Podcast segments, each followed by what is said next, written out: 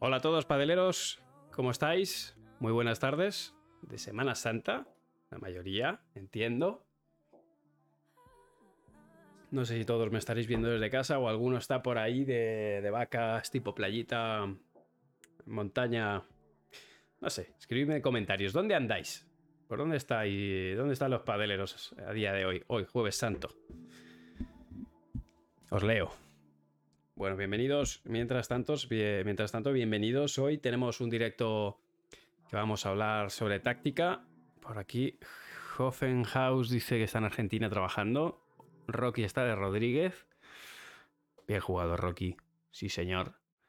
¿Cómo está por el norte ahí el, tiempo? Aquí en Madrid, la verdad que hoy tenemos, hemos tenido un día muy bien, soleadito, tranquilo. Desde Granada, club. Eh, desde Granada, Sport Club ALH. Jeffrey Semedo 10. Mi madre está en casa. Ah, claro, ya está en casa desde Madrid. Estuviste aquí con Huete, que lo vi. Bueno, pues hoy, eh, nada, para todos los que estáis aquí, para todos los que estáis escuchando el, el podcast y estáis ahora mismo escuchando esto a través de Spotify, recordad que todos estos directos temáticos los subimos a Spotify. Eh, así que bueno, oye, para los que hagáis viajes, para los que vais a trabajar por la mañana, para los que entrenáis escuchando podcasts, eh, esto está. Eh, el podcast es mejor a tu paddle. Así que, bueno, pues ahí vamos subiendo, yo creo, contenido que creo que es interesante. Hay otros que no lo subo, pero lo que creo que es interesante lo subimos. Martino, gracias por ese Prime. Sergio OG, gracias por el Prime también. Lo que no vi son los misiles que te tiraba Mario, ya, efectivamente. Eh, top 3 de marcas, dices. Es que el top 3 de marcas, eh, como tal, eh, el bueno de Garet no, yo no lo, no lo veo. Porque la, no se mide. Gracias, ORera07, por esa suscripción. Yo no, entiendo una marca así como tal de decir, me mola esta marca, ¿no? Eh, como el que dices que yo soy ducatista, ¿no? Eh, o yo soy de Harley. Yo voy por modelos. O sea, hay modelos de pala que me parece fantástica y que la pongo como top one, como número uno de las palas ponte de ataque, ¿no? De las palas de control, de las palas híbridas. Em, sold out los CPC de Chile. Vamos allá. Sí, señor. Bueno, me alegro. Nos vemos en Chile julio.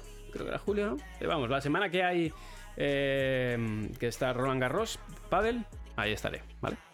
Así que como os decía, para mí no, no, no se mide una marca así como tal. Yo, o sea, se puede hacer, ¿no? Pero creo que ahí te Ahí, estás pisando el palito con muchas cosas y yo soy de la opinión, más ahora que puedo hablar libremente eh, y, dar mi opinión, yo no catalogo por me gusta más, creo que una marca es mejor que otra. Yo creo que cada marca tiene sus modelos fuertes y sus flaquezas. ¿Y por qué nos vamos a mojar ¿no? con, una en concreto? Sobre todo porque, porque no me pagan por ello, así que prefiero hacerlo así. Gracias, Frau Blucher, por ese Prime. Millones de gracias. Eh, tiene la maraca la HRD, me dice Alex SVC 5. ¿Aconsejas que la mande garantía? Bueno, para los que no lo hayáis eh, visto, tenemos un vídeo en YouTube que habla sobre cómo quitar ese huevo sonidito de la maraca. Mételo en YouTube, de hace como tres semanitas o así. Y si no, a la garantía, ¿vale? Pero si una pala tan cara te la debería cubrir, ¿vale? Eh, te mandamos un abrazo a todo el equipo de, en el directo de Bull Paddle. Por cierto, cuando estemos allí en Bull Paddle, gracias perdón, en Chile, gracias al equipo de Bull Paddle Chile, vamos a streamear bastantes cosas de allí, así que creo que vais a tener contenido bastante interesante. Eh, así que que estará muy bien. Bueno, tendréis esos días, la verdad que tendréis mucho Premier Paddle, pero bueno, que sepáis que tendréis contenido anexo. ¿Cuánto nos ayudas para las clases en Granada en Adi? Pues muchísimas gracias, Jeffen, por, esa, por ese mensaje. Yo encantado de la vida. La verdad que no, sabemos cuando hacemos este tipo de contenido o este o los, tutoriales o lo que sea. No, ahora mismo veo que hay un número de personas, pero claro, no los veo. No sé hasta dónde llega eso, ¿no? En fin, vamos a ir escribiendo a Ferran para que se vaya conectando cuando quiera.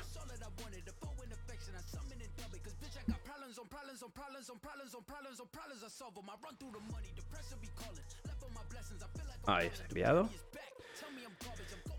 Cierto, hoy más publicaciones, más rupturas.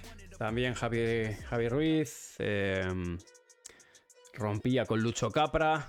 Ya, hoy, ya ni me he metido. Ya, aparte ya también tenéis eh, muchos canales especializados en salseo. Creo que ya está bien de salseo. Está bien de salseo. No, no es mi especialidad, no es en lo que me quiero focalizar, así que el directo de hoy pues está para buen rollo y la buena persona. Para hablar de, aprendizaje de pádel, ¿vale? Mi canal ya sabéis que es un poco más formativo, así que en ello andamos.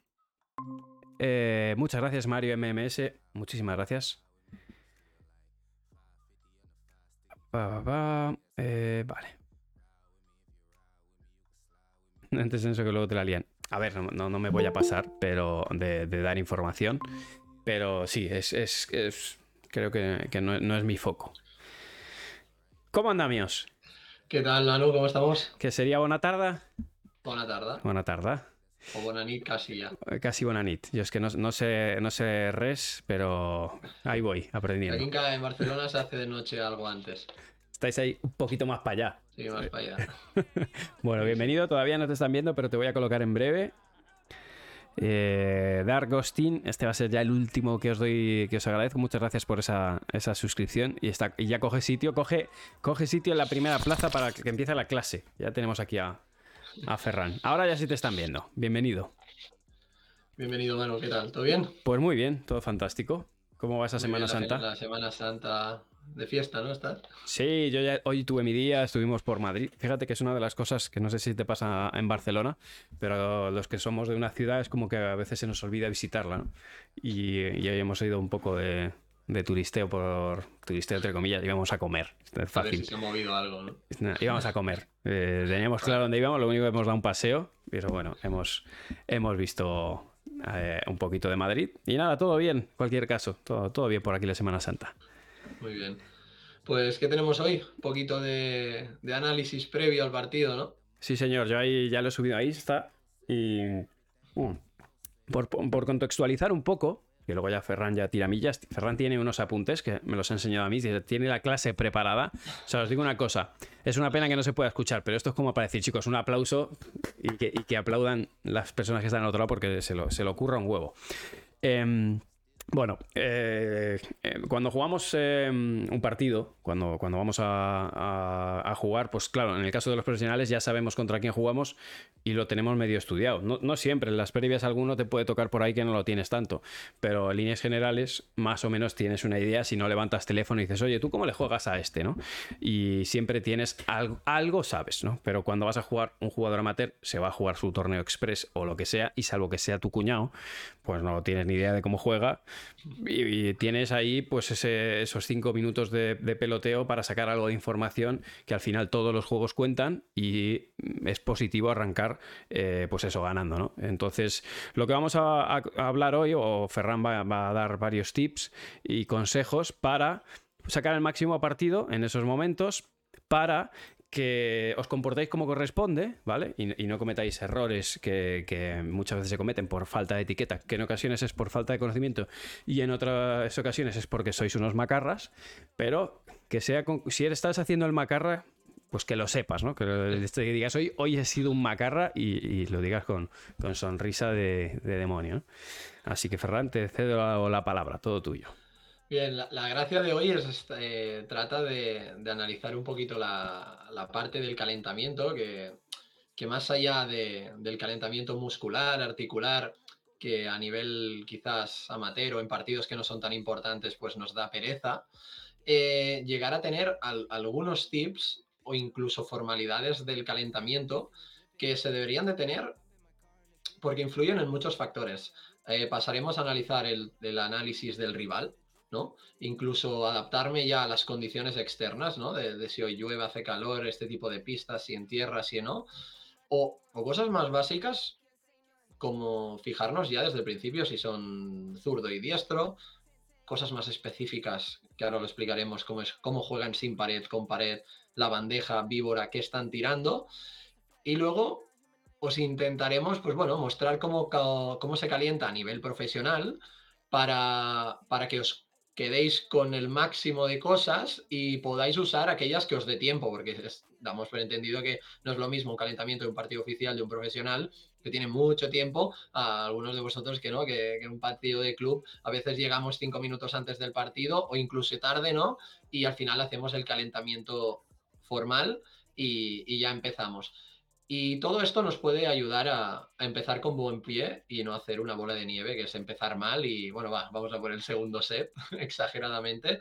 Y lo, lo, me gustaría mezclarlo con alguna broma de alguna persona que calienta de una determinada manera y que en nuestro idioma, a veces a nivel de previas o preprevias o incluso circuitos autonómicos en la primera categoría, depende qué actuaciones se hacen está mal visto, ¿no? Y a veces en, ah, depende qué nivel, no sé si te pasará mano, cuando tú ves el calentamiento de una persona y hace depende qué, que a lo mejor él no es consciente, ya ves el nivel que tiene y eso no es algo bueno, ¿no? O el hecho de jugar cruzado o pegar palos desde, desde la primera bola y jugar todo cortado de fondo, a ver si le gana el punto al otro se la entierra, que tú ya desde fuera, sin, sin ver cuatro peloteos, ya dices, uy, a ver qué, eso, nivel. Eso me ha pasado. No voy a decir si es jugador o jugadora para no dar pistas, pero me pasó en un torneo y se me caía la cara de vergüenza.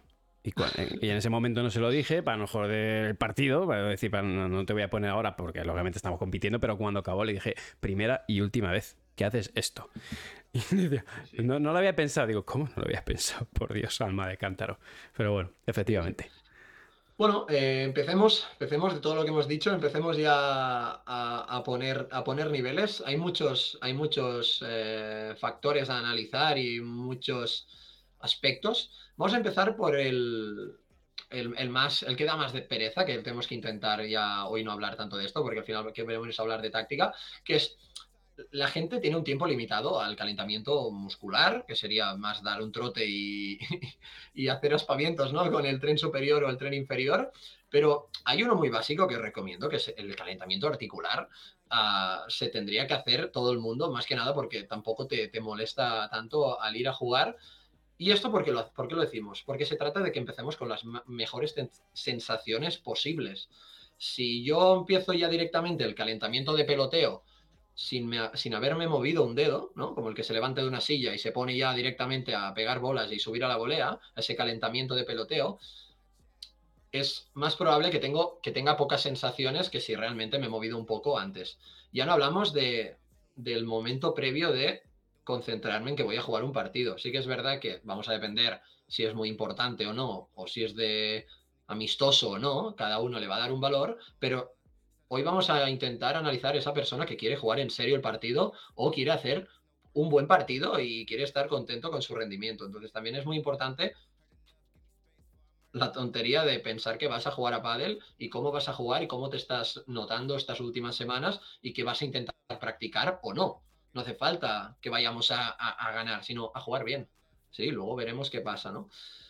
Una vez entramos en pista, y empezamos con el calentamiento, que hoy es de lo que vamos a hablar, el calentamiento del peloteo.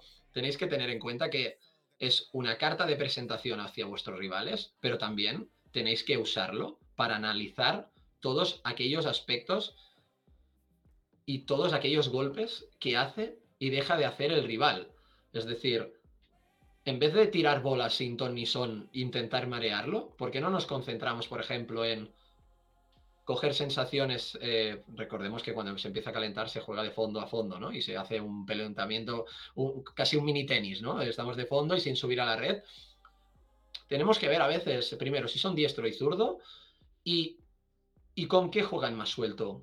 Porque a veces, aunque le peguen 10 veces drive y 10 veces revés, que al final es una estadística muy corta, si ves que de revés ya de esas 10, 4 han entrado tres, han entrado de milagro y las otras tres han ido fuera, ya tienes un dato, que está frío, que no va a ser 100% eh, fiable y puede ser que cambie el partido, ¿no? Porque al final es una estadística muy corta.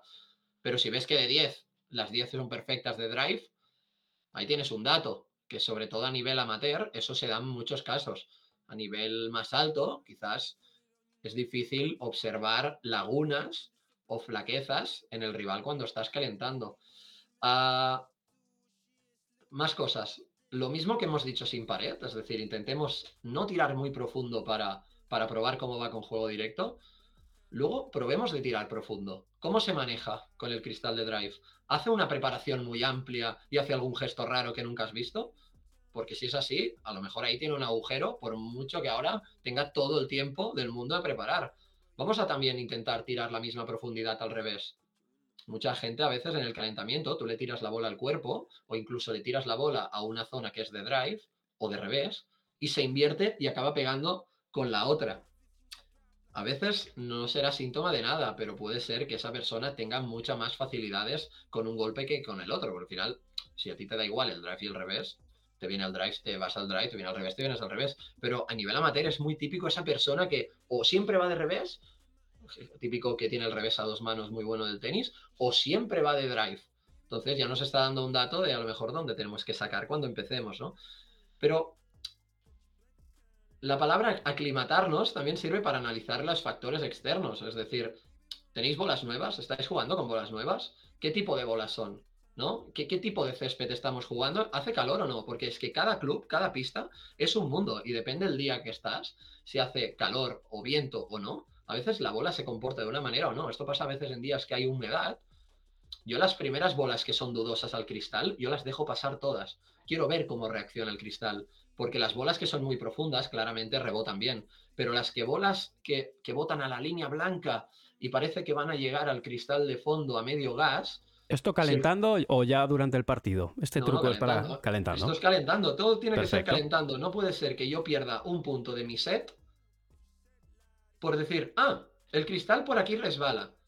¿Cómo que resbala? Cuando calentaba no resbala, no resbalaba. ¿Qué pasa? ¿Que de repente se ha puesto a llover o tú te has te has, te has acercado al cristal y estabas ya sudado. O sea, intentemos que si nos gana el rival, sea porque es mejor y no porque hay algo que no hayamos estudiado bien antes de empezar. De la misma manera absurda que si hay dos piedras en la pista, pues cualquier persona cogerá y sacará las piedras, ¿no? Pues de lo mismo, si no sabemos si el cristal está muy seco o no, eh, es el momento para ver cómo se comporta el cristal. En días que está el clima dudoso o algún indoor a veces en verano, incluso en invierno, que está lloviendo fuera, estás indoor, pero hay esa humedad en el ambiente. O ha jugado alguien antes y, hay cristales a veces que no están del todo secos. Y ahí es donde está el problema, porque tú dices, bueno, es indoor, el cristal estará perfecto, y luego la dejas pasar en bolas dudosas y resbala. No puede ser que, por ejemplo, en el primer juego haya punto de oro, tú dejes pasar una bola y digas, ¡ay! Mira, a partir de ahora, bueno, como he visto que ha caído la bola, no las dejaré pasar, ¿no? Pero pues que a lo mejor ya es 1-0 abajo. ¿No? Esto, esto es lo que tenemos que intentar si somos buenos jugadores tácticos o si somos jugadores que queremos ser lo máximo eficientes posibles en el tema intelectual, ¿no? No el tema de habilidad. Estar pendiente de todo. Como más cosas tengamos controladas, menos cosas se nos escaparán de las manos y, y menos tendremos que depender de la habilidad técnica incluso por mucha habilidad técnica que tengas, si tú no eres consciente de cómo está el cristal o de qué es el mejor, cuál es el mejor tiro del rival o el tuyo, o hoy qué sensaciones tengo con el revés y no con el drive, que esto puede ser que haya jugadores a un nivel más bajo que a veces pierdan sensaciones, tú estás empezando el partido con, sin una información que a lo mejor te, sería muy, muy válida o a lo mejor te, te salvaría tres o cuatro puntos. ¿Tú esto cómo lo ves? Yo, lo veo perfecto y de hecho quiero que os quedéis con ese tip, ¿no? De, beber, pues eso, probad a tirar bien el globo, a ver si se mueve con el viento, si no se mueve con el viento, probad a pegarle, eh, a ver si la bola sale o no sale, lo mismo con el cristal. Y a, colación de este tema, te pregunto, ¿qué opinas de los que esconden, de los que engañan cuando calientan? Te pongo un ejemplo, el que te dice, no, no, eh, no me tires a para... no le voy a pegar, que yo no le, no, que no pego ni sellos. Y la primera pelota que le, claro, tú dices a tu compañero, ah, ese, ese, ese, que no, ha calentado ni la pegada. Primer globo que le tiras por tres, segundo globo por tres. ni, siquiera probado a ver si la, pelota sale, ¿no? Eh, directamente le pega. Y ya está el que falla tres pelotas a lo mejor, o te está boleando mal de derecha, y luego la primera pelota que le viene eh, lo hace bien. Esto pasa en el amateur, es verdad que no pasa en el profesional, pero en el amateur pasa que los hay que, que hacen fake, ¿no? Durante el calentamiento para engañar. Sí, esto esto es divertido, está claro que si el otro quiere disimular y también se quiere hacer el cojo antes de empezar y le gusta este circo, pues bueno, pues nos va a pillar a lo mejor dos bolas, ¿no? Pero, pero bueno, hay una cosa que sí que tenemos que controlar mucho nosotros. Es decir, si nosotros entramos en un día con unas bolas que rebotan mucho, están muy nuevas, ves a un señor jugando en el revés, de dos metros, que hace movimientos que parece que vienen del tenis, ves que la bola sale mucho. Y, ya, ya, ya empieza a calentar víboras, tira algún liftado a la reja, pero él dice que no le pega. A ver, yo por un tema de, cómo es esa persona, no lo sé, claro que me voy a probar, pero, pero a veces hay un tema genético o hay un tema de observar a tu rival y observar el ambiente que no hace falta que sea muy bueno para pegar. Y también, a ver, tenemos que analizar un partido donde tú das por entendido que el rival tiene un nivel parecido al tuyo. Eso no significa que tenga tus mejores golpes. Porque claro, si te han puesto un rival aleatorio del planeta delante, claro, mm, eso no va así, ¿no? Porque te, puedes disfrazar otra persona y te puede hacer el, el numerito y luego te la saca de la línea, pero vamos a intentar analizar qué nivel tengo yo. Soy un nivel medio de club, ¿vale? Pues si el otro está jugando contra mí y en principio es un partido de torneo de la misma categoría, ¿vale? Puede ser que algún golpe lo tenga mucho mejor que el mío, pero al final la media tendrá que ser buena. Yo tendré que confiar contra qué rivales me he enfrentado yo y desde dónde la han sacado. Vemos hoy qué condiciones externas hay, cómo es la calidad de la bola, si está nueva o no, o qué ambiente tenemos, seco, si hace calor o no. Y a partir de ahí, pues, ostras, la primera la ha pegado. Bueno, planteate si era muy corto el globo porque a veces me he encontrado a alumnos míos que me decían, es que en el calentamiento la sacaba por cuatro. Claro, a mí esa frase ya me marca el nivel de la persona que me está diciendo esto, y tampoco es para ofender a nadie, ¿no? Pero si el calentamiento te quita una pelota por cuatro, primero de todo, ¿qué está haciendo? Porque la va a tener que ir a buscar y estáis calentando y no sirve para nada. O sea, vamos a observar qué está haciendo esa persona. Espero que no haya una piscina detrás. Y, la otra es que bola le has tirado tú, pero, pero igualmente que a nuestro nivel nadie saca un por cuatro cuando el otro la toca mal, ¿no? Calentando. Pero sí que tenemos que ser conscientes de, que aunque esta persona esté amagando, es que a veces con una bola tiene suficiente. Es decir, si tú la primera bola del partido tiras un globo perfecto y el tío que no ha pegado en todo el rato ves una coordinación espectacular, la toca perfecta desde lejos y la saca, ya está, una bola. O sea, hay veces que tú ya ves si lo ha tocado de suerte. A que muchas veces vemos que alguien la toca con el canto y nos hace un passing, a que no la aplaudimos, sino decimos, ¡ah! ¡Qué suerte! Pues cuando una persona va a pegar a la primera, ya se ve el timing o la coordinación o el punch o el kick, ¿no? Que decimos, o la, o la pegada, eso, eso se, se, nota en el ambiente y se ve con los ojos, ¿no? Así que, si estamos pendientes de todo, a lo mejor te amaga una, ¿sí? Luego, Mm, yo creo que más de una no creo que te, que te llegue a coger. Y, luego, mm, cuando la haga la primera, le dices, hostia, qué gracioso, cómo has calentado, qué gracioso. Porque esto también te, la está haciendo, pero claro, es como si volea fatal, ¿no? Pero bueno, él tampoco estará cogiendo sensaciones. Divertido sería que la primera que le pegara se lesionara del hombro. Esa, esa sería muy buena, porque está frío, no ha pegado todo el rato, le pega perfecto, pum, lesionado, VO. Y dices, ah, ostras, estabas lesionado, por eso no has pegado, ¿eh? Esto, pasa mucho en Madrid, eh, amagar el calentamiento. Eh, yo he visto a varias personas, sí. es más, yo. Barcelona pasa, ¿eh? Pero. Sí, sí, o sea, no, no, diré nombres propios, pero sí, sí.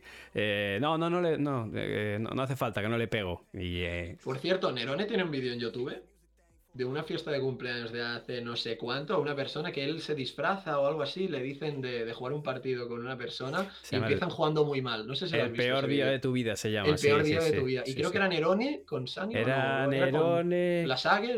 las Aigues, yo creo que era con las Aigues, sí. qué, divertido ese vídeo y cómo se pone el otro a la que empiezan a jugar por debajo de las piernas. Se empieza a atar, creo que Alex se, se, empiezan a atar los cordones y, él, y, pasa, se va por detrás, empieza a volver a la pelota. Sí, vale. sí, sí, y se queda jugando solo contra dos. Está muy gracioso. Pero bueno, es para, para ridiculizar un poquito, ¿no? Luego, cosas, ¿no? Eh, rituales que tenemos eh, de calentamiento, una vez ya estamos en pista y hemos hecho el calentamiento articular y muscular los jugadores eh, del World Padel Tour.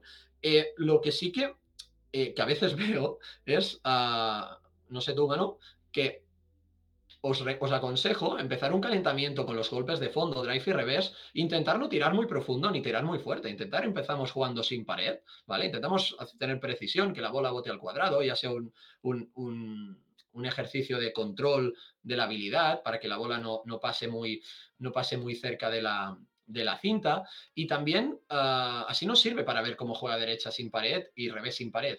A partir de ahí empezamos a soltar más el golpe, le damos más profundidad y empezamos a ver cómo reacciona con los cristales de fondo, ya sea de drive o de revés. Cuando llevamos un rato, ahí subimos, ¿no? Las voleas. jugador que empieza voleando la primera 3000, ¿no? Que parece que se haya enfadado contigo, que dices, ostras, ¿qué te he hecho? Claro, tenemos que decir que en principio esto no, no es políticamente correcto.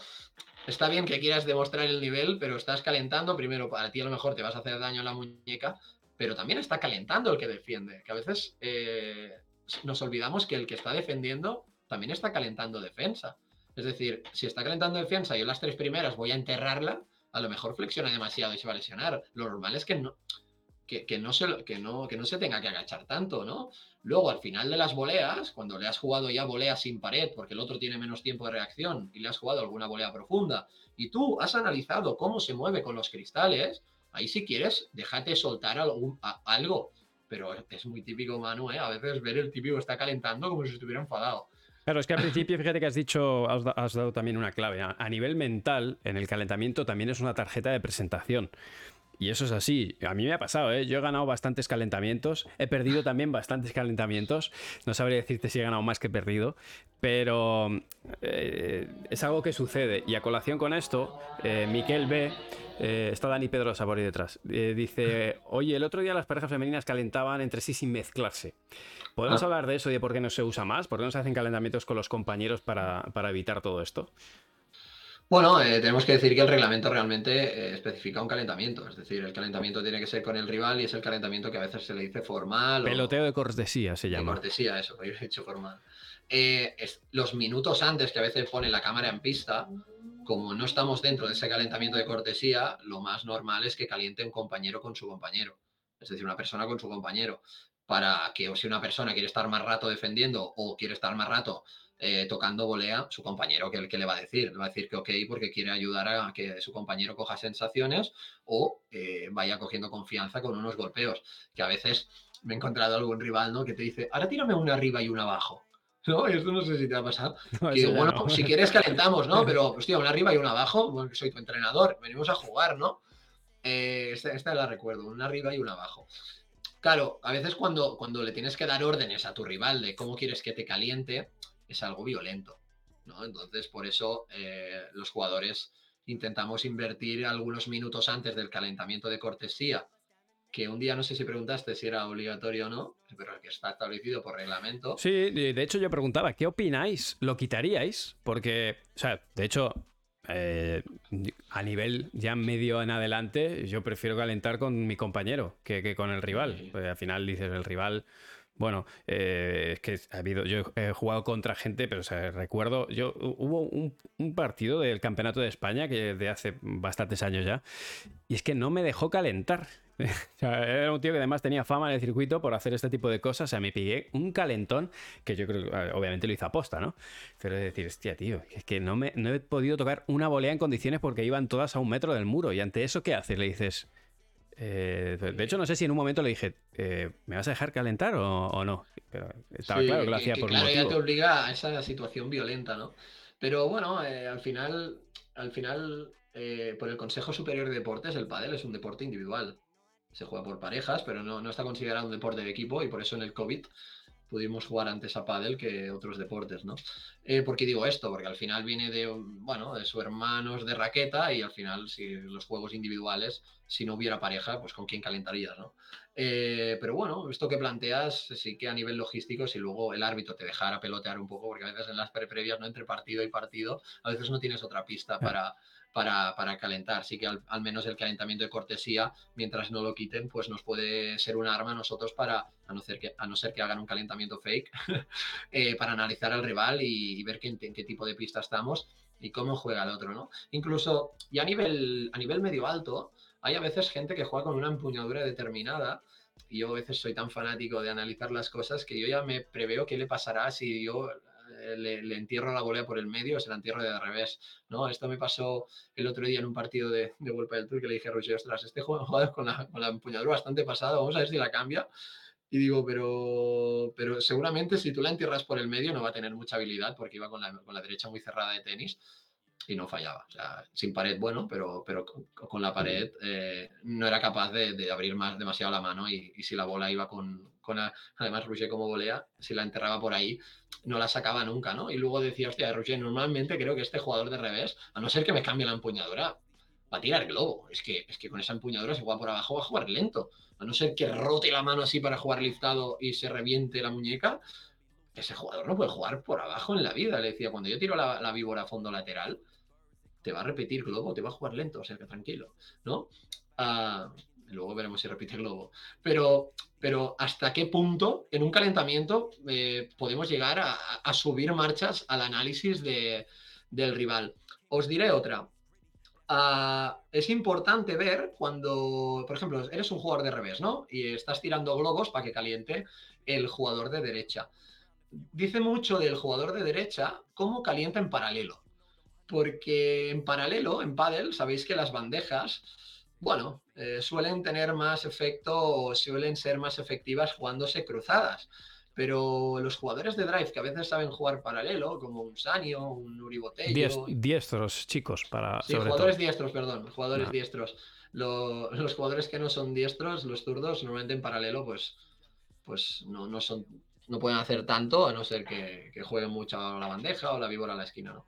Eh, claro, hay jugadores que jueguen más gancho, hay otros que juegan con algo de liftado, incluso sin ángulo, intentan jugar a la reja. Y hay gente que juega más víbora. Imaginaros un Yanguas, que ahora mismo está tirando bastante sabor a mano, que se va para atrás y tira víbora. Mm. Lo digo porque que no os opte luego en un partido, que a lo mejor no os tire ni una luego en el partido, o que las tire todas, porque eh, gente, por ejemplo, te encuentras una persona que sabe jugar con los liftados, que normalmente los, los jugadores de drive diestros hay esa duda a nivel medio de si sabrán jugar liftados, ¿no? Probablemente el que pega fuerte es el jugador de revés. Y si ya ves que tiene habilidad con esta, ojo que cuando vaya pasado con el globo es probable que te juegue así eh, y no te juegue con la mano abierta y te juegue plano, ¿no? Eh, los jugadores de drive cuando juegan paralelo, cada uno tiene su peculiaridad. Hay incluso algunos que intentan hacer tres paredes con la, con la víbora, hay gente que intenta jugar a la reja y ves que tiene un alto porcentaje de acierto. Yo, yo, yo le hago siempre broma a, a Sanio, las, las, veces que tengo el privilegio de entrenar con él, porque cuando me calienta en paralelo y me pide globos, a lo mejor se está siete, ocho veces seguidas jugando a la reja a esto y en paralelo no tiene ángulo y luego hay un momento clave del punto de jugamos un set, le tiro un globo, hace ver que le pega y me la juega a la reja siempre me gana el punto, porque además él la juega a la reja con mil defectos yo siempre le digo la misma, ¿no? Pero qué suerte tiene o que no la tiene y él se ríe porque yo en el calentamiento mismo ya me estoy riendo porque digo, ¿cómo puede tener el porcentaje tan alto de acierto en, y, del efecto que tira, ¿no? Entonces, ver cómo está calentando el otro es muy importante porque tiene toda la pinta de que nos va a jugar de una determinada manera o unos determinados tiros. Raro es la persona que empieza a calentar con la mano abierta y va tirando bandejas así, y luego en el partido se pone a jugar todo el rato víboras liftados y pegadas. Raro es la persona que te haga esto, o si no, volvemos a tener adelante un fake, ¿no? Luego está, ¿qué, opinas, Manu, de la persona que tira cruzado fuerte de tanto en tanto y no avisa? Esa, es, una... Eso Barcelona es cárcel. Eso es una falta de etiqueta eh, o sea, esa es tarjeta roja y al banquillo. Pero sí, eh, durante el calentamiento, a ver, esto es importante que, lo tengáis claro. Si veis cómo calentamos o cómo, cómo, cómo, calientan los profesionales, fijaos que van paralelo y hay un momento en el que piden permiso y, o avisan, voy cruzado, voy a la reja. Eh, voy por tres, pero se avisa porque el jugador que está en cruzado se, va al medio, se va en el centro y desde ahí empieza a tirar globos. Es decir, no, es que te la siga, se quita y te deja hueco. Ahora, que puede pasar que pegue la reja, se puede llevar un pelotazo, pero ya ha avisado, eso ya es más fortuito. Pero los hay muchos que están calentando la bandeja tal, y o de repente salen con un remate paralelo, así, sin más. Eh, o, cambian al cruzado. Yo he visto pelotazos y calenturas gordas de casi llegar a las manos por cosas como estas. Eh, entonces es una falta brutal de etiqueta. Se puede, o sea, hay que pegar y de hecho si, si pedís permiso, pego por tres, pego la reja, pero avisad y, y, aseguraos de que te han escuchado. Porque al final eh, tú estás calentando, estás tirando globo y de repente te viene un misil del cruzado y le dices de todo menos bonito. Sí, ¿no? Y, esto a veces me pasa yo en el club que, a veces hago clases partido y, se sorprenden, ¿no? Cuando les corrijo el calentamiento. Cuando veo, por ejemplo, que el que está en la red pide globo y va el otro con un nivel medio, es decir, no un nivel de iniciación, y se pone a tirar globos de un metro, ¿no? Se pone a un metro de la red, que como el otro te pega un pelotazo, te, te abre la cabeza, y le tira el globo desde un metro. Entonces, las personas que hagáis esto, por favor, la probabilidad del pelotazo eh, es mucho más alta y os va a hacer mucho más daño y no tendréis tiempo de esquivarla. No lo hagáis, por favor, porque además, aunque digáis, no, yo, yo es que hago Matrix y la esquivo, ¿no? Ah, el otro no tiene tiempo de armar. Es decir, si yo te tiro el globo de un metro, eh, es que no, no, es real. Es decir, el otro no tiene tiempo a armar. Entonces, es otro aspecto que desde fuera, si lo está viendo Manu Martín, ya va a decir, mm, vale, yo sé qué nivel debe tener este partido o este jugador. No veréis nunca a un jugador del World del Tour ponerse a un metro de la red a tirar globos o por la puerta. Sí, a veces hay gente que se pone en la puerta a tirar el globo ahí como buenamente pueda. Eso lo hacen los infantiles, lo de tirarse de cerquita, de, eh, mucho los, los niños. y luego intentan sacarla, eh, si el otro se vende. Tal cual. Claro, si no lo hacemos aposta para hacer un poquito el, el indio, no es ah, muy formal y tampoco toca hacer esto. Intentemos no hacerlo, por favor. De la misma manera que ah, hay dos tipos de niveles, ¿vale? Cuando el rival te pide globos, es donde ahí hay más, hay más cositas, ¿no? Podemos analizar desde el que, del que los tira al que los hace, ¿vale? Primero de todo, hoy es un tema táctico y hemos dicho la palabra analizar al otro que hace. Pero ahora vamos ya con formalidades de consejos de, para ir calentando. Recordar que el calentamiento también sirve no solamente para calentar el ataque, sino para tú coger timing en la defensa, por ejemplo. A nivel World del Tour, cuando piden globos y se van tirando globos y el rival va calentando la bandeja, no todo el rato veréis que vaya un Paquito Navarro, coja la bola con la mano, vuelva a tirar un globo, vuelva a coger la bola con la mano. Si el otro realmente está tirando bandejas suaves que dan algo de rebote el cristal, ¿por qué no tratamos de dejarla entrar y repetir globo nosotros con la habilidad, no? Porque veo a veces gente empotrada con, con la espalda en el cristal que dices, ostras, como te tire fuerte, es que tú mismo estás encarcelado. Y la otra, ves gente también calentando las dos primeras bandejas, que no sabes si eso es una bandeja, si es un smash si es que quiere probar la resistencia del cristal o si quiere demostrarte que, él tira, depende qué bolas en un partido y luego ves que es un jugador que, simplemente hace así, ¿no? Cuando juega el partido. Sí que es verdad que el calentamiento a nivel amateur puede ser unos minutos de entreno, ¿no? Como de coger sensaciones, pero nunca de, de tirar a una intensidad que no la tirarás tú ni 40-0 en el partido, que no te lo vas a creer ni tú. Porque desde fuera quedas mal. Queda mal queda mal. Otra cosa es que avisen, vale, venga, voy a tirar algo. Bueno, vale, pero no toca. ¿eh? La palabra Manuel sería no toca. ¿Y qué opinas? Eh, ¿Qué recomendación? Porque he visto jugadores que lanzan la pelota con la mano, como tú has dicho, en lugar de seguir o intentar seguir eh, el juego con el globo. ¿Qué opinas de esto o qué, qué indicativo, o sea, si tú ves que uno de tus jugadores se pone a, jugar la bandeja con el de enfrente y el de enfrente deja botar la pelota, la coge la mano y la vuelve a tirar y lo hace siete veces seguidas, ¿a ti qué se te pasa como por la cabeza? Ya no como rival, ¿no? Pero sí como coach de, tus jugadores, que dirías, hostia, este de aquí...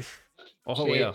A ver, recordemos que en Paddle, ahora vamos a hablar ya de primero de un nivel alto y luego vamos a ir bajando el listón, ¿vale? Del calentamiento. Si estamos a un nivel profesional o nivel alto, a federado y gente que, bueno, que hace tiempo que juega Paddle, hace años y ha recibido clases, recordar que el, globo se tira en principio cuando la bola es fácil. Entonces, si el otro está calentando bandejas blanditas y que no van muy fuertes, ni con mucho efecto, ni, ni son muy difíciles, si tú realmente la bola que está tirando la ves fácil, no te sería difícil volver a tirar un globo, ¿no? Es decir, hay esa norma no escrita en World del Tour, ¿no? O a nivel profesional, que si el otro te va tirando bandejas de calentamiento y tú no eres capaz de devolverle globo, es que no las ves fáciles y eso quiere decir que si el otro de bandeja, en principio es un golpe táctico, algo de presión, ah, no eres capaz de repetirle globo, vas a sufrir bastante en el partido.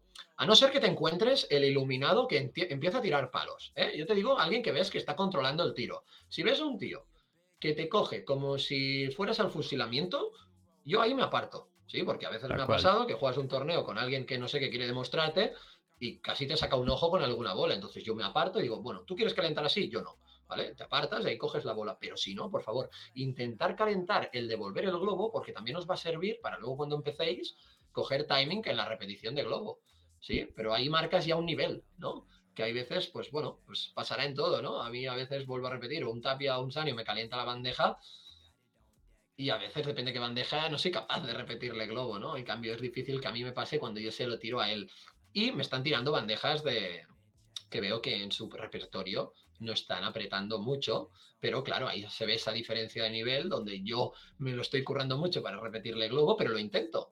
Y, claro, si veo que estoy haciendo el desastre, entonces sí que la cogería con la mano, pero aún, aún puedo calentar, aún puedo calentar con ellos. Y ahí eso es justo lo que iba. Lo primero, que un rival calentando no sea capaz de, eh, con una bandeja, si tú le estás tirando una bandeja eh, normal, tibia, ¿no? Como para, para coger algo de ritmo y ves que no te las devuelve de globo o sea, pueden pasar dos cosas, ¿no? Eh, te tira un globo para cada lado, que dices, hostia, uno va corto, uno va largo, uno se va al campo de tu compañero, otro se va afuera, cuidado, si es una bandeja normal. Puede pasar otra cosa, es, estás bandejeando y los globos vienen milimetrados, cuidado también, ese tío juega bien. Eh, y ahora, si eres tú el que estás tirando los globos y, punto número uno, tienes mal día, punto número dos, el de enfrente juega mejor que tú y ves que la estás liando, es decir, que eres tú el que tiras uno corto, uno largo, uno va afuera, tal, estás quedando mal, falta de etiqueta, para la pelota, tíraselo bien, que si en lugar de tirarle 15, le tiras 6, pero buenos, quedas mejor que tirando una parla y otra para el otro lado, ¿vale? yo diría eso desde el punto de vista de etiqueta. Y si bajamos algo el listón y ya vemos que, pues bueno, a nivel de iniciación a veces es difícil pues tener la habilidad como el otro, que, que coordine una bandeja curiosa con que tú encima se la devuelvas bien, ¿no? Pues ahí sí que os recomiendo que intentáis coger el máximo de, de habilidad con el hecho de tirar un globo bueno al rival, porque veo gente que cuando está calentando, aunque tenga un nivel bajo, sabe cómo se hacen los globos, pero de repente en el calentamiento hace así. O, o ves un gesto muñecazo, ves un, globo de revés, o ves que la tira así como el que tira, eh, no sé, dice, bueno, es que como es de calentamiento no vale para nada, ¿no? Alguna vez se le preguntado a algún jugador, digo, pero ¿por qué calientas y tiras el globo de cualquier manera?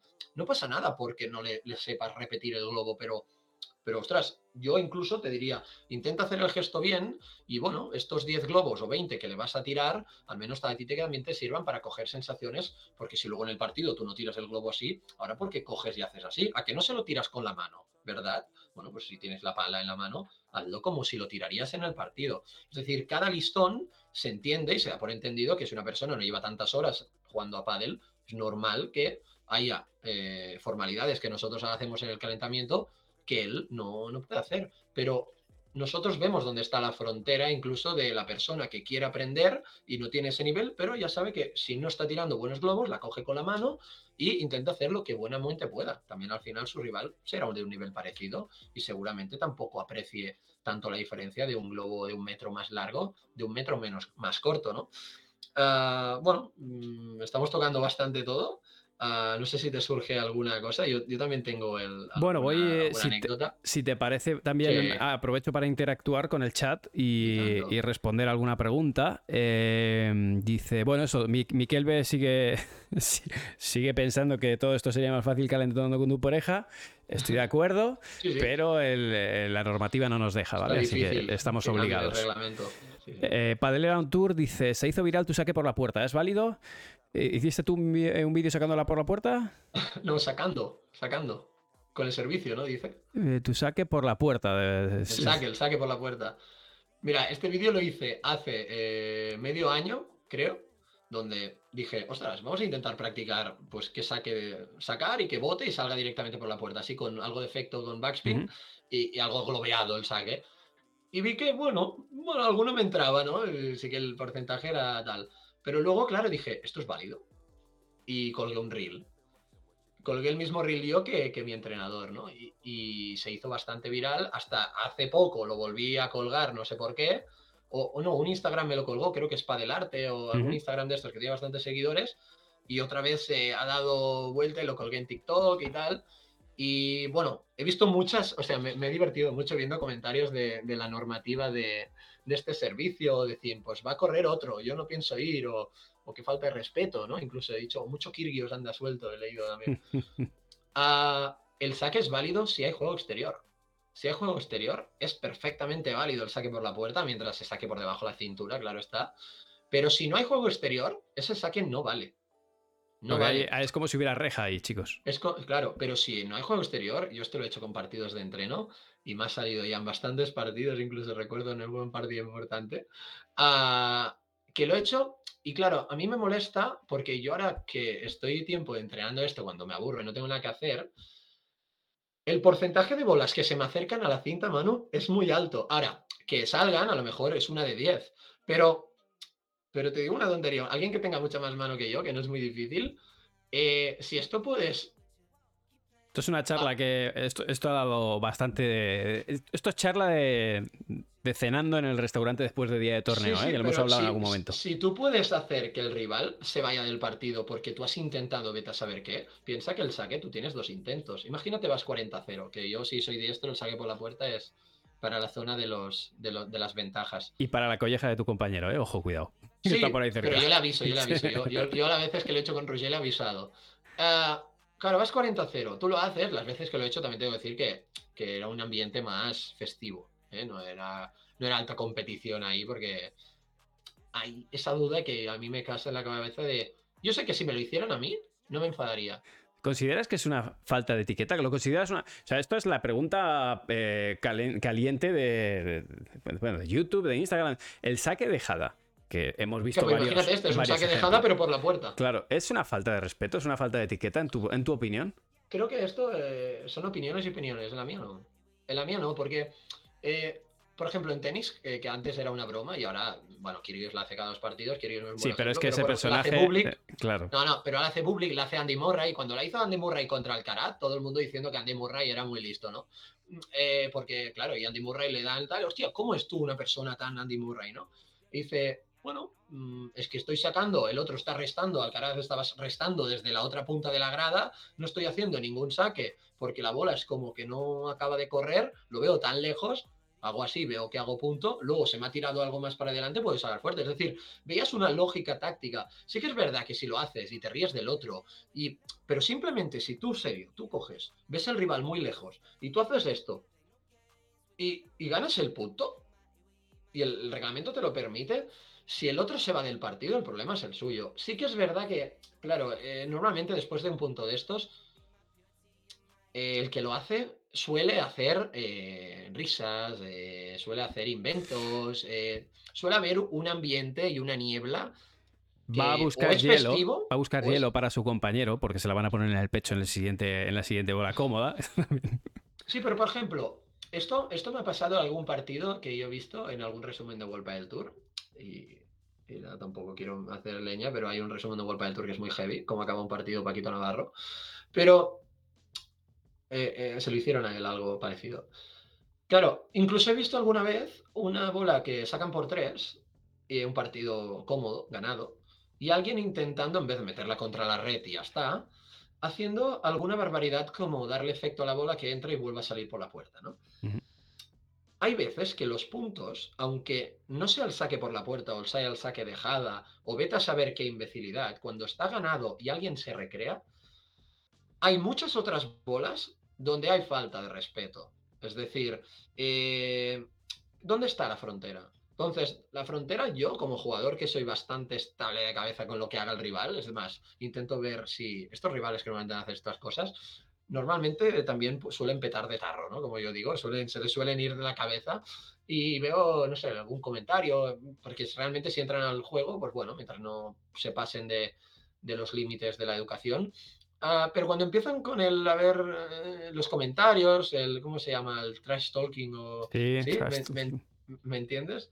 Ah, hay otras bolas muy heavy de estas. El típico que la tiene clara para sacarlo por 4 y imagínate que da un 360, no digo un backflip, sino se gira y la saca. Eso he visto hacer a Monfields, yo creo que se lo he visto hacer. Sí.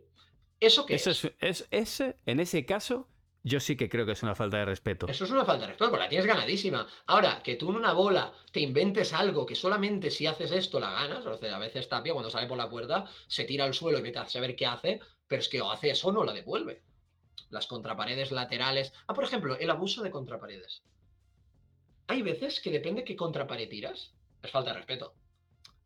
Y, la actitud, ¿eh? la actitud. Yo me paro, no voy a por la bola, contrapared de revés. No me tiran contrapared por debajo de las piernas. Esa, claro, ya es extrema, ¿no? Contrapared lateral. Eh, abusar de contraparedes o, o de fichas, incluso te diría, ahí depende qué jugadores, que con el ambiente y la cara que se les crea, también es falta de respeto y eso la gente a veces no lo aprecia y nosotros a nivel profesional lo vemos. O sea que en tu caso creo que la, vara de medir o la línea roja la estableces en la finalidad o las alternativas que tiene el jugador para ganar el punto, ¿no? Si, si realmente tiene otras alternativas o elige esta. Maxi Sánchez se lo hizo a Vela. Sí, que estaba lesionado. Estaba lesionado teóricamente Vela, corría como un puma, pero. Vela ganando. Maxi Sánchez ve que Vela es un gran defensor. Le te hace el saque de Jada y Vela no llega. Está lesionado. Hostia, hazlo de volea. O sea que si yo le saco y le tiro dejada por la puerta, o dejada, eso también. Pero si está lesionado, no pasa nada, ¿no? Al final, si él se ve que no puede jugar, ya se irá de la pista, ¿no? Mm. Pero, ¿por qué? Eh, a veces jugar con, el, con lo que está estandarizado es educado, ¿no?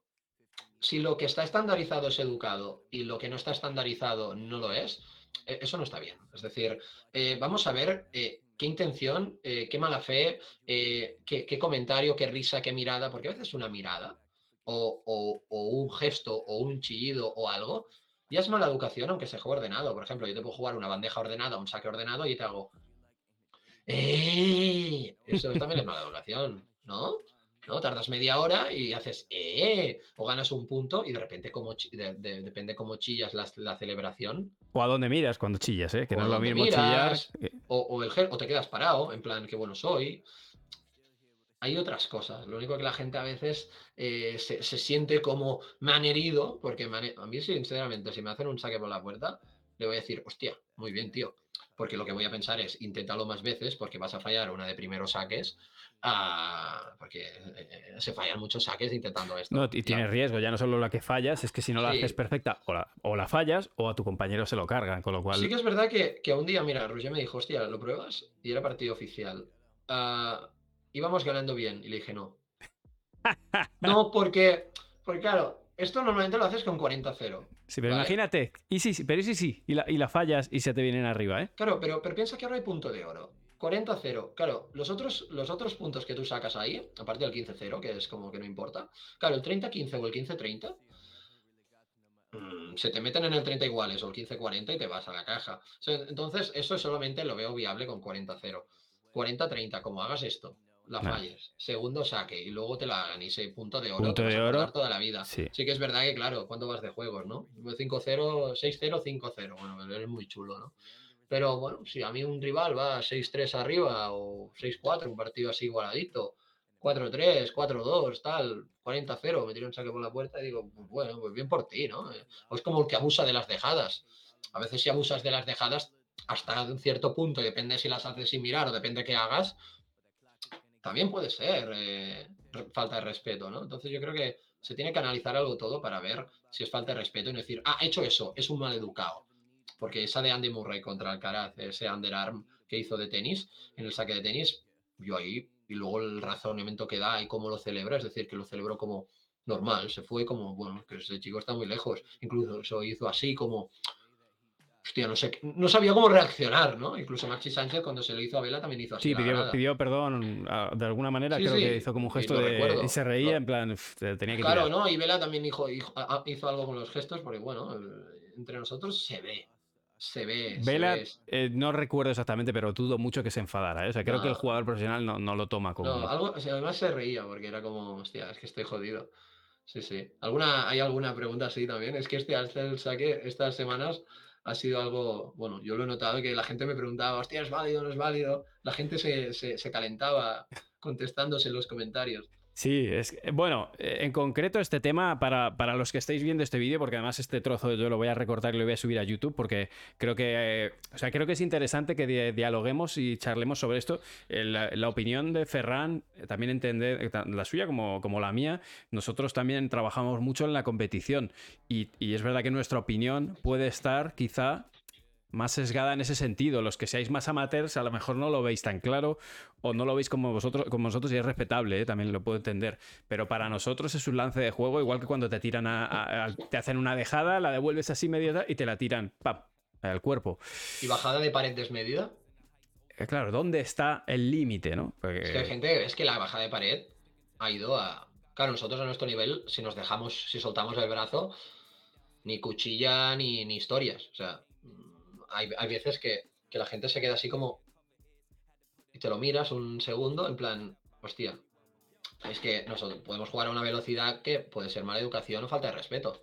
Porque esa baja de pared desmedida que casi le vuelas la cabeza, a veces, aunque sea punto, nosotros vemos si lo ha hecho intencionadamente o no. Y en ocasiones, entre nosotros y entre, o entrenando o en algún partido, se considera falta de respeto, porque tú sabes si le ha pegado de caliente. O sea, tú ves por cómo, se, cómo se rompe la técnica, porque realmente la, técnica se, se, despieza. Dices, este, le ha pegado de caliente a lo que fuera. Y sin embargo, hay veces que, bueno, Paco Paco sale firme de pared y lo sabes. O sea, ya sabes que te viene firme. Pero la y ves que se está preparando. Sí, pero va siempre igual. Va... O sea, tú ves que está. La cadena está ordenada. Ahora, cuando ves que hay un jugador que tira cualquier cosa, que le ves que técnicamente acaba de destrozar el golpe, tú sabes que va de caliente y sabes que es eh, desagradable, ¿no? Que es como. Soez, eh, esta me has tirado a dar. Lo has tirado de caliente. eso ya es un punto extra, ¿no? Es como, como falta de respeto. Sí, sí. Pues eh, bueno, hasta aquí esa parte, que quería como dejarla clara. ¿eh? Ya os digo, totalmente respetable que alguno pueda sentirse ofendido, pero bueno, entended que eh, son, son parte, es parte del juego. Depende mucho la actitud que tenéis después de hacer, pues después de hacer la tercera dejada que ya llevas haciendo, la actitud después de hacer el saque dejada y también la actitud después de tirarle una pelota a, al cuerpo de tu rival no solo la actitud, sino las opciones que tenías en ese momento. Porque si no hay otra opción tiras al cuerpo y pides perdón, se entiende el lance de juego. Ahora, tenías tres opciones, le tiras al cuerpo y encima se lo celebras en la cara, falta de respeto, ¿no? O falta de etiqueta. Depende el contexto, depende de las alternativas y también depende mucho de tu actitud después de hacerlo. esa es mi opinión, no sé si tú compartes o... No, no, y tanto. ¿Vale? Igual. Y, en cualquier caso, que todos en algún momento también, ojo, nos equivocamos, nos calentamos y, luego cuando sales del partido dices, joder, es que la que hoy. Eh, esta es buena. ¿Y el saque globo que se va por tres? Sí, eso es válido. Yo tengo un vídeo haciendo. Sí, es válido, es válido. Sí que a veces me han dicho, ostras, y, si no hay la pista antigua que antes eh, no había el por tres y había solamente cuatro metros, ¿no? Las pistas antiguas ah, era todo a cuatro metros e incluso a veces la red. Claro, el pádel ha evolucionado mucho. Juraría que la normativa del reglamento sigue siendo la misma, haya tres metros o cuatro. Sí, al final la bola bota tú puedes devolverla de bote pronto antes de que suba más. Alguno me decía, porque efectivamente están diciendo aquí, esto lo hice yo en mi urbanización, me bajé la cámara y estuvimos en un directo haciendo preguntas y le dije, bueno, yo voy a intentar, a ver si la saco, que no es fácil. Y bueno, hice uno que votó y se salió. Y, me, y alguno me decía, eso se la deja facilísimo a tu rival, porque claro, te remata. Digo, no, no, no, te puede rematar porque la bola no se puede tocar hasta que no bota en el suelo. Claro, claro. Eh, no es fácil, no es fácil sacar de globo porque hay que sacar por debajo de la cintura y tirar un globo por debajo de la cintura sin agacharte. Tienes que, tienes, tienes que tirar de muñeca bastante. O sea, a nada que te equivocas, sacas alto. Y segundo, no es fácil de devolverla. Es más, la, pregunta que me hacían, que esta es buena, no pienses en World del Tour porque tú juegas en una pista con dos cristales laterales. Piensa en el amateur que juega en la pista que tú sabes que a tu izquierda hay como un primer cristal más pequeño. hay el, lateral pequeño y esa reja de ahí. ¿Qué pasa si tocan esa reja? Hostia, me pones un compromiso. En principio, Porque no te ha pasado en tu vida. Por eso te pongo en un compromiso. No, pero me pones en un compromiso porque de la misma manera que, el reglamento habla de la palabra verja, no especifica cuál, ¿no? Pero sí que es verdad que cuando hablamos de lateral, eh, cuando el cristal habilita, ¿no? Que si bota y toca el cristal lateral, ah, no te dice si es el de abajo o el de arriba, ¿no? Eh, bueno, si toca la reja es mala, ¿no? Sí, sí, sí, para ah, mí. Sí, sí, es mala, es mala. Por interpretación lógica del reglamento, ¿no? Yo la tuve que preguntar cuando me dijeron, ¿y si tocan esa reja? Y dije, mañana hablamos, chavales. Te dije, mira, yo esta primera pregunta del saque por la puerta, yo se le pregunté a los árbitros de World del Tour y alguno dudaba, ¿eh? Es decir, yo, por ejemplo, en, mi Insta también tengo dos o tres vídeos de puntos dudosos, de que están a punto de ganar el punto y le pegas un bolazo a la red y la red cede y le da al otro. Esa es buena, ¿eh? Tengo un par de, reels de esto. ¿Y sabes qué me llegaron a decir, Horacio, el árbitro de World del Tour? Honorio. Ay, perdón, Horacio, Honorio. Ah, que puede ser, depende qué bola, depende cómo se haga, punto mío, pero warning. Ah, sí, el de warning no lo sabía. Y le digo, punto mío, warning. Y me dice, porque hay uno que, por ejemplo, hay tres, tres ejemplos. Los dos primeros se ve que solo puedo hacer eso. Solo puedo hacer eso. Y hay uno que es lo que decíamos de la falta de respeto, ¿no? Eh, es, yo, si yo pego una, va Rouget, tira una dormilona, que le queda muy mal. O sea, una despertona, le queda, le queda una bola para arriba.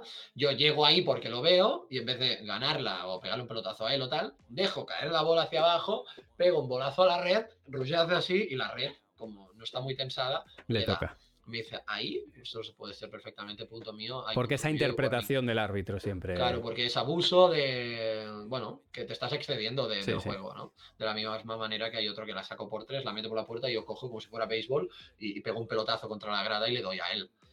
Y me dijo que, que luego hubo un día que dijeron, no, esto lo han sacado, tal.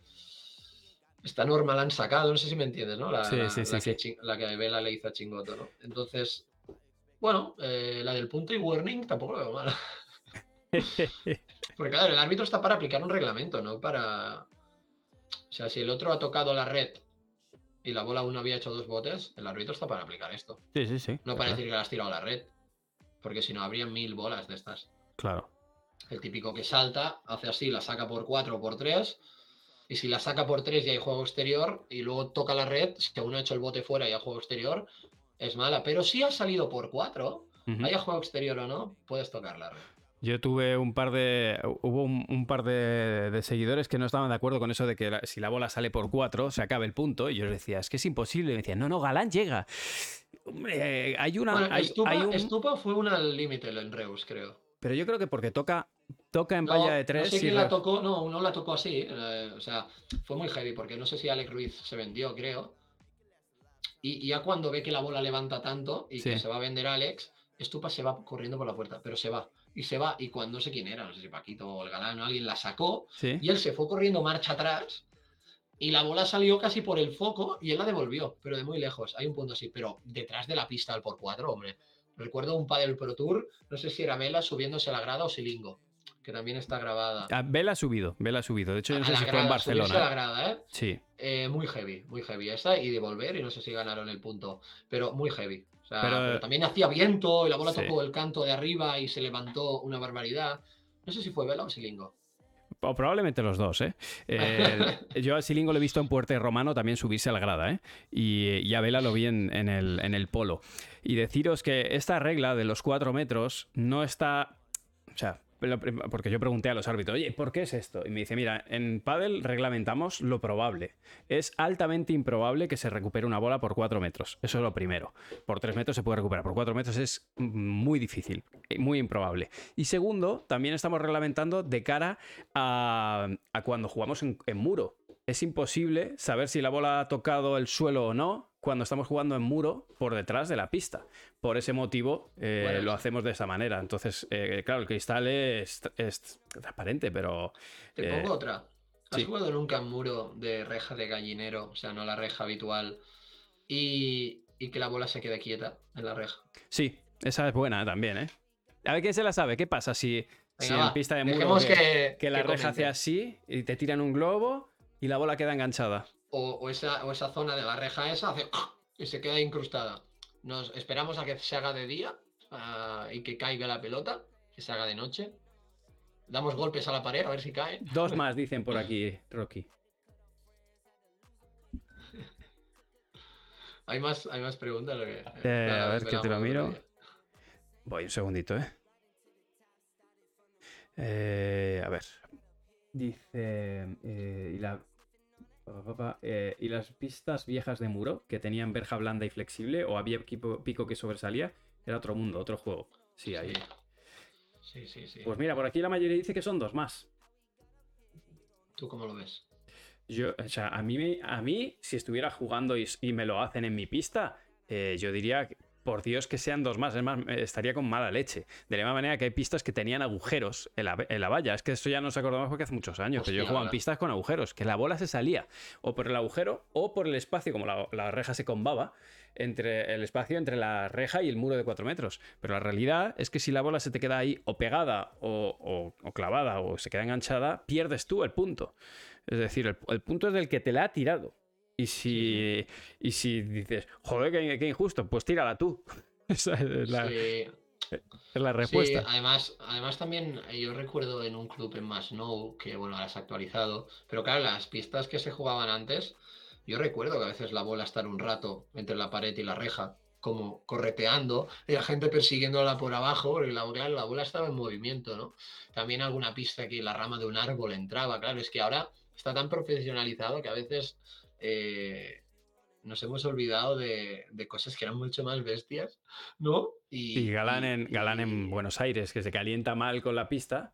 Es verdad que ya estamos acostumbrados a jugar en pistas muy top, pero venimos de jugar en, cualquier cosa, ¿eh? Sí, sí, o con la lluvia también, cuál es el límite de la lluvia y ahora si quedan cuatro gotas se acaba, ¿no? Y aquí en Cataluña aún se sigue jugando a veces con si la bola bota se juega, ¿no? Tal cual. A mí, me... o sea, porque esto nos ha pasado, decir, no se puede Bueno, el otro día en Cataluña hubo 8 VOs en parejas femeninas en el cuadro primero se plantaron. Se plantaron. Y el árbitro se puso 8 VOs. Sí, ¿no? sí, sí, sí. Sí, sí, sí. Fue, al iba, iba, iba, muy al límite, pero sí que te tengo que decir que ahí había 9 pistas o 10 y había 5 que. claro, es que depende de cuáles sean tus, tus límites, ¿no? Pero había otras que, bueno. A veces también el hecho de que te tienes que acabar el torneo son situaciones muy difíciles para un árbitro porque a veces tiene la presión a veces de que se tiene que acabar, los sponsors, tal, la organización y la federación. Sí, eh, bueno. Eh, ¿Qué te iba a decir? Ah, respecto, respecto al, calentamiento. Eh, en partido oficial se sabe quién saca o quién resta antes de calentar. En partidos amateurs, eso en la vida, ¿no? ¿O qué? Vale. calentamos y luego se sortea. ¿Crees que puede llegar a influir?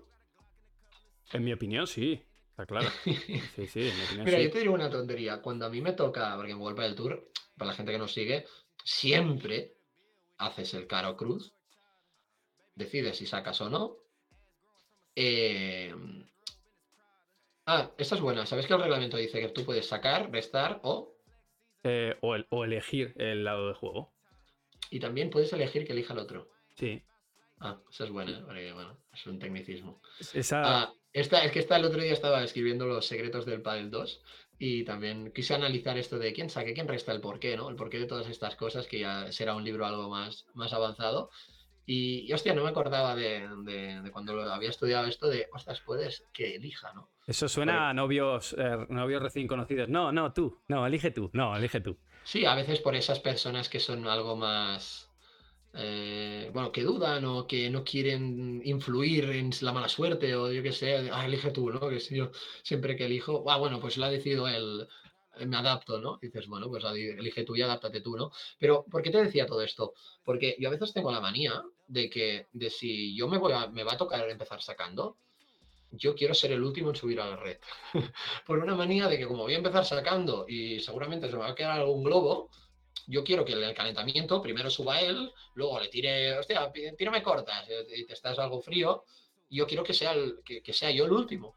Porque pruebo la pegada, tal, tal, tal, tal, y ya, bueno, salgo fuera, me quito el jersey, entro y ya me empiezo sacando, ¿no? No quiero que pasen 5 o 7 minutos, porque a veces alguien acaba el calentamiento, se va al lavabo, tal, y luego dices, hostia, hace, hace 10 minutos que no le pego, ¿no? O sea, esto incluso a veces hay jugadores que, le ves que cuando se hace el caro cruz antes, tienen unos roles, os esperan mucho a subir a la red y dices, bueno, vaya, subo yo, debe tener alguna manera de estas. cambio, a nivel amateur es gracioso porque siempre se hace el caro cruz cuando ya es calentado.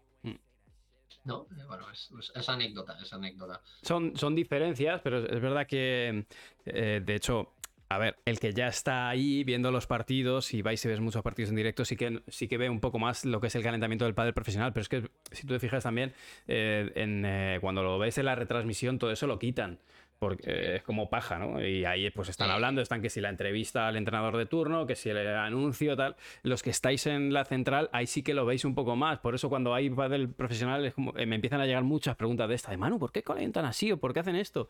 Entonces es verdad que son diferentes los roles y el funcionamiento a nivel profesional que a nivel a nivel amateur. Le pasa a veces a la gente que juega federado, que la primera vez que juega una final en serio, eh, quizás no tienen unos roles habituales en el calentamiento y cuando empieza el árbitro a hablar, realmente tienes unos cinco minutos, ¿vale? Y a veces cuando el árbitro presenta a los jugadores dice, claro, ya hace rato que está hablando, dice tres minutos. Uno empieza a subir a la red, calienta la volea, calienta la bandeja, calienta el smash, sube el otro y el árbitro dice, tiempo. Sí. Y se queda sin calentar. Y, esto la gente que no está acostumbrada a tener un árbitro pitando, tiene que entender que el árbitro ah, está obligado a dar un límite porque es el calentamiento de cortesía. Son 5 más 2. Que viene reglado. Sí, pero ese más 2, la gente a veces alarga y tírame cortas, ¿no? O se tira cuatro voleas y tírame arriba, ¿no? Pero eh, alguna vez que lo viese en algún federado en Cataluña, que, el árbitro está pitando y, el otro, pero ¿cómo me puedes decir tiempo? ¿Cómo puede ser que me digas tiempo si, si yo no he voleado, ¿no? Como si el árbitro tuviera que esperar a que el otro estuviera full para, para, empezar el partido. Te voy a tirar una que está buenísima. O sea, esta es para enmarcarla. Me da miedo. Eh, ¿Qué opinas eh, bueno, en el World Padel Tour se sortea el árbitro, ¿vale? Los hay que sortean con, el tapón o, tiran la pala, tal. ¿Qué opinas del bola pal saque? Bueno, a veces, antes hemos dicho el de. A ver, el bola pal saque a nivel amateur y tal. Eh, lo que no entiendo es la gente dice, no, no, quiero hacer pal saque. Coge la primera y se la juega. Yo, dices, bueno, te estás para marcar, Eso es para marcar territorio. Sí, a ver, esa formalidad del palsaque, ese, ese punto de ti de que te va a servir. O sea, yo soy de la opinión. ¿eh? Ahora, si me dices, no, bueno, ¿qué más da? Bueno, pues el que más da, pues mira, no quiero rayar la pala con el suelo. Bueno, espero que en la primera bola no le des una hostia a, la reja. Pero. O no tengo suelto, ¿no? Es que yo solo tengo tarjeta es que esa primera bola suele ser eh, altamente probable de que alguien se tire una cosa que no se lo tiran en la vida y luego acabar el punto y decir, bueno, era palsaque, bla, sacan ellos. Pues está el que la tira fuera adrede porque Pero si has sido tú el que querías hacerlo. Has sido tú. Has sido tú que querías hacer palsaque y te has tirado una ficha que no te la quieres ni tú y luego me vienes a, esa bola no importa. Bueno, pues no perdamos un minuto, tío, que luego tenemos que nos sacan en punto, ¿no? Eh, bueno, el palsaque, ¿te lo imaginas un golpe del tour? No, y luego es bueno porque hay gente que se tira 10 minutos con el palsaque, ¿no? Porque, sí, sí, sí. Ah, no, es que la tienes que, la tenemos que tocar todos, ¿no? Y ves al tercero que se la tiene que tirar al cuarto, que le pega un bolazo, que, que dices, qué cabrón. Y, y, si el otro no la toca, se aparta y dice, no, no vale, no la hemos tocado todas. Y tú estás pensando y dices, hostia, mm, tienen una hora para jugar y llevan 15 minutos entre el calentamiento y el palsaque. Este tío va, va a salir sudando con el 0-0. Querrá cambiar de lado. Después del palsaque, querrá cambiar de lado. Sí, sí, es, es que hay cada situación a veces que el palsaque... El palsaque, yo el palsaque, chicos, yo en mi, en mi caso personal, el palsaque lo quitaba. El palsaque no existe. Eh, sorteamos, si te ha tocado una cosa, te ha tocado, y si no, el palsaque es terrible. Por, aparte que le ves, no, no, que venga, va, que sí, de, qué arrancáis? ¿Los cuatro en el fondo? ¿Arrancan dos en la red? ¿Quién, sube? ¿Quién sube? ¿El que acaba de sacar el o el que sube es un jeta. Claro, acabas tú, cachondo, ¿por qué subes tú? Es un jeta. ¿Y el que sube tirando piedra cortada? Claro, pero, pero, y el que la tira fuera posta, que se ve que se ha hecho. Que, ah, estás sí, estás o, dejado. la piscina, que dices, bueno, tío, tampoco hace falta tirarla tan fuera, ¿no? O no la toca y hace Total. el saque. Eh, hostia, es entretenido a veces, ¿eh? Si le haces un poquito de cachondeo. Eh, es broma, ¿eh? Pero es broma, pero es verdad que yo el pasaje no lo veo. El pasaje no lo veo, pero Si los cuatro queréis pasar puntitos, pues bueno, no pasa nada. Eh, perfectamente entendible, no, no más faltaría, ¿no? Em, vale, por aquí ya lo tengo todo controlado. ¿eh? No sé si te quedan más puntos de, esta parte del tema de hoy. De, bueno, yo haría como, como, como, un resumen si quieres, mientras sale alguna otra pregunta, si alguien del directo quiere hacer preguntas. Que por cierto, el otro día me dijeron, hostia, no me has dicho nada. Yo no veo chat. que, que, yo no veo el chat. O sea, es Manu quien controla. Sí. Y, y, ¿sabes? Yo, yo intento ir tirando preguntas que van, salen un poco a colación con el tema de hoy. Por eso también eh, os hemos dicho, oye, vamos a hablar sobre esto. Porque durante este directo es que preguntáis, algunos preguntáis cosas, pues algunos me tiráis que si de salseo, de si se ha separado este, este otro. Otro me preguntáis por palas. Y yo voy filtrando, chicos. Eh, otros, mándale un saludo a mi, a mi amigo. Eh, voy intentando filtrar porque al final, bueno, esto es temático, queremos tirar del hilo y sacar información interesante. Eh, entonces, bueno, que cuando toque el, directo del salseo, que ya fue antes de ayer, o ahora cuando Alex Ruiz ya publique con quién, con quién juega, pues ya, volvemos a hablar de, ya volvemos a hablar de eso. Eh, dale, haznos el resumen. A ver, primero que el calentamiento es muy importante para coger el máximo de buenas sensaciones posibles, aparte del calentamiento articular y muscular que deberíais de hacer para tener esas máximas sensaciones e intentar a nivel, intentar a nivel táctico a analizar a vuestros rivales, adaptaros al entorno, empezar a ver si hace sol, qué calor hace, si el cristal cae, no cae, la bola si está nueva, si realmente habéis cogido las bolas de vuestro colega que están deshinchadas, y a partir de ahí, una vez nos hemos adaptado al entorno, empezamos a ver y focalizar a cómo juega nuestro rival. Y es muy importante que nosotros influyamos en eso, que le tiramos bastantes bolas al derecha sin pared y eh, tenemos que estar pendientes a ver qué hace. Luego le tiramos, cambiamos la profundidad y la dirección y le jugamos con pared. Luego le jugamos al revés sin pared, luego al revés con pared. Y a partir de ahí intentar tener formalidades eh, con el tema de las velocidades y el arriesgar mucho, porque el otro también tiene que calentar, avisar si vais a, tirar cruzado, no tiréis cruzado un smash sin avisar. Ah, fijaros también cuando el otro ataca, si volea mejor de drive, de revés, si, si juega rápido, si arma corto, si arma largo, porque os va a tener, os va a dar muchos inputs sobre si esa persona tiene confianza en algunos golpes o realmente no se los cree ni él. A partir de ahí, el rival que te está preparando muchas pegadas o está tirando muchas bandejas, te está presentando cómo juegas, cómo va a jugar él, pero también recuerda que tú también tienes que presentarte cómo vas a jugar, ahí eso ya recae en tu tejado. Intenta, si más no, coger sensaciones, no hace falta que le demuestres nada a nadie, porque ya lo va a ver. Entonces, presión cero, ¿vale? Hay gente que quiere demostrar que la sabe enterrar de volea y al final lo que va a acabar pasando es que la va a tirar fuera y se las van a tirar todas, ¿no? Y a partir de ahí, aparte de estas formalidades, recordar que, bueno, si podéis intentar calentar también la defensa y repetir globos de la bandeja con margen que te tira el rival, perfecto.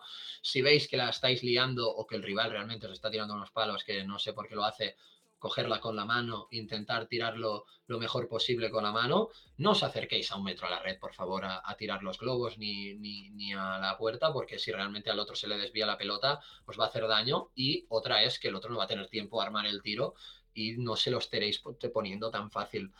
A, partir de ahí, eso es todo. Intentar tenerlo todo controlado antes de que juguéis el primer juego.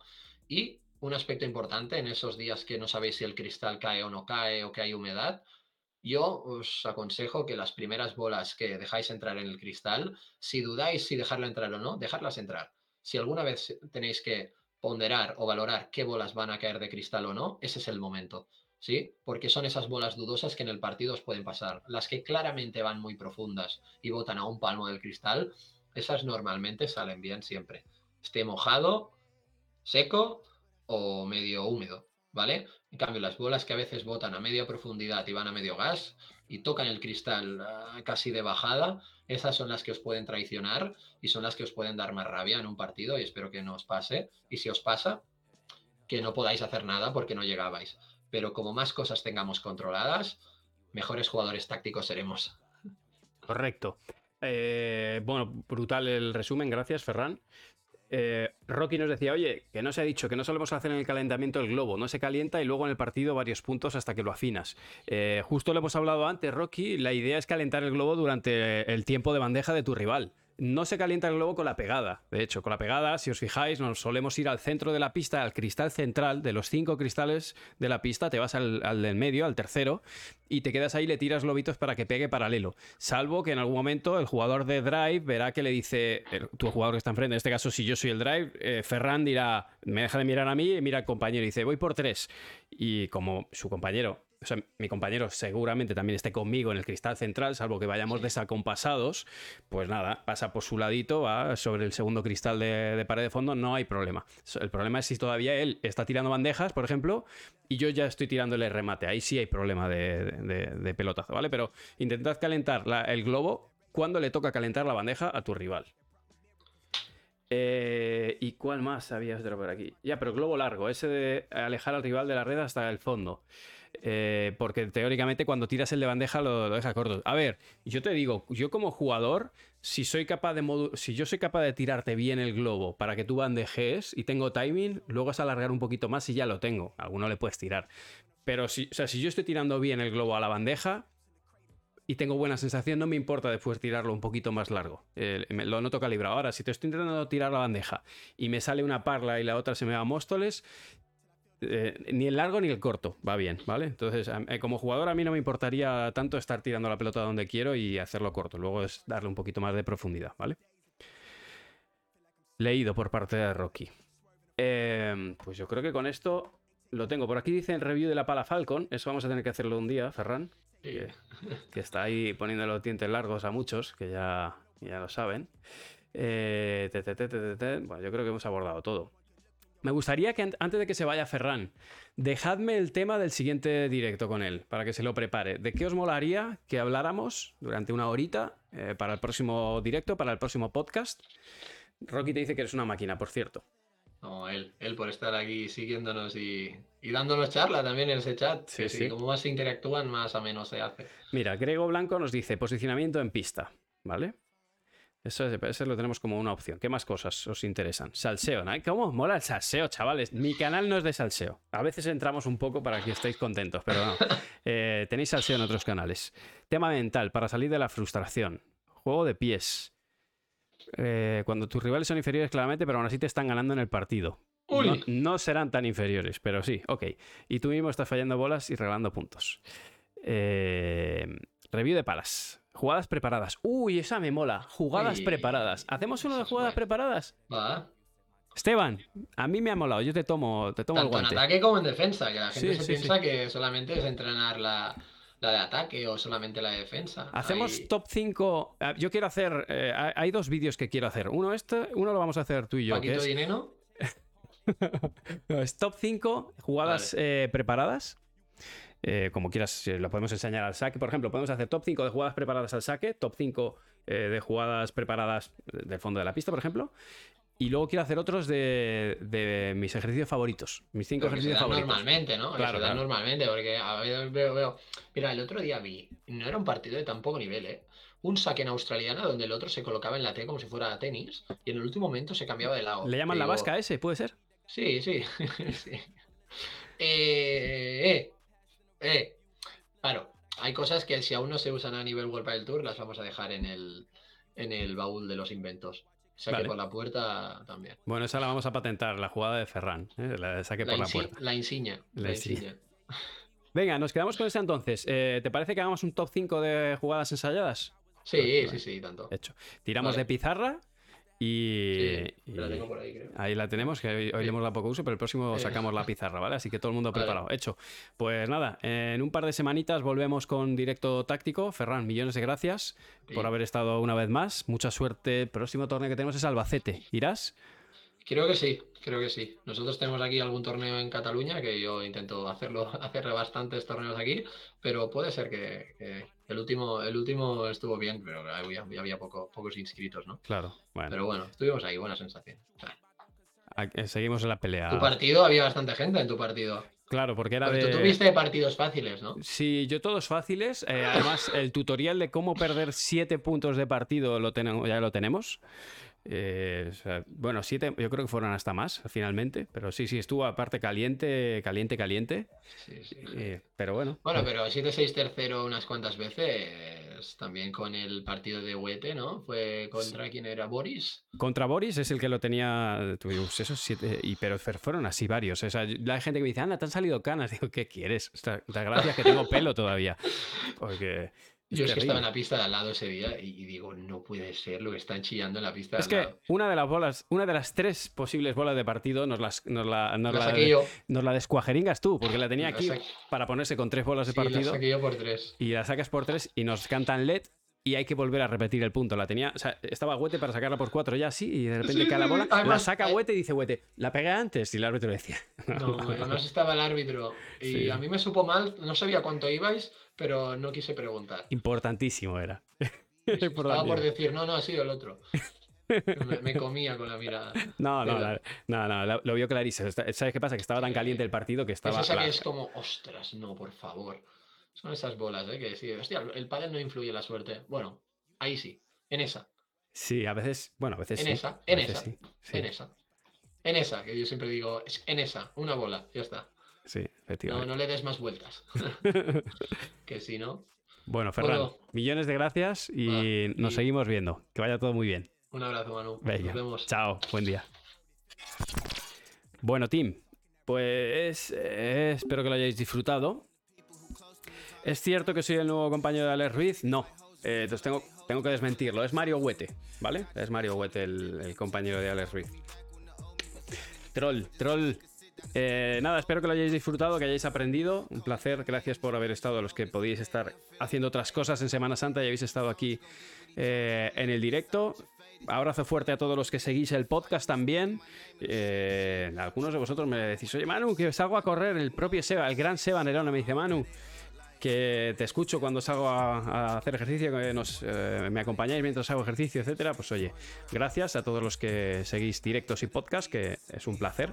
Y bueno, espero que os ayuden a, seguir mejorando. Recordad, este domingo tenemos directazo con Nox, va a estar Agustapia, va a estar... Eh, ay, que me sale la vikinga, ya la tengo ya como, como la vikinga, pobre. Y, bueno, y vamos a estar con, eh, con eh, Road Manager de, Nox que nos van a estar. Perdón, sí, Aranza Osoro. Perdón, Aranza, hija. Te tengo pobre, martirizada. Eh, vamos a estar con, con Product Manager de, de Sito, de, de, Nox. Nos va a aclarar muchas dudas, todos aquellos que siempre eh, pedís que si eh, Manu, la AT10, la 12K, la 18K, ¿cuál? Bueno, pues os vais a hartar a hacer preguntas, ¿vale? Y por supuesto, vamos a regalar dos palas. Vamos a tener un descuento del 10% en, en, palas Nox durante el domingo, lo que dure el directo. Así que si alguien tenía que comprar palas, esperaos al domingo, ¿vale? Cualquier eh, pala de la, gama Nox, pues la tendréis con un 10% de descuento. Eh, nada, equipo. A seguir mirando las redes sociales que viene Salseo en los próximos días, los próximos días que vienen, vienen varios cambios de pareja y dos de ellos os van a hacer. Vais a. Cuando los veáis, vais a decir, ah, ya sé a qué se refería Manu. Os vais a flipar. Ale, venga, buenas tardes, buenas noches para todos. Felices fiestas. Chao, chao.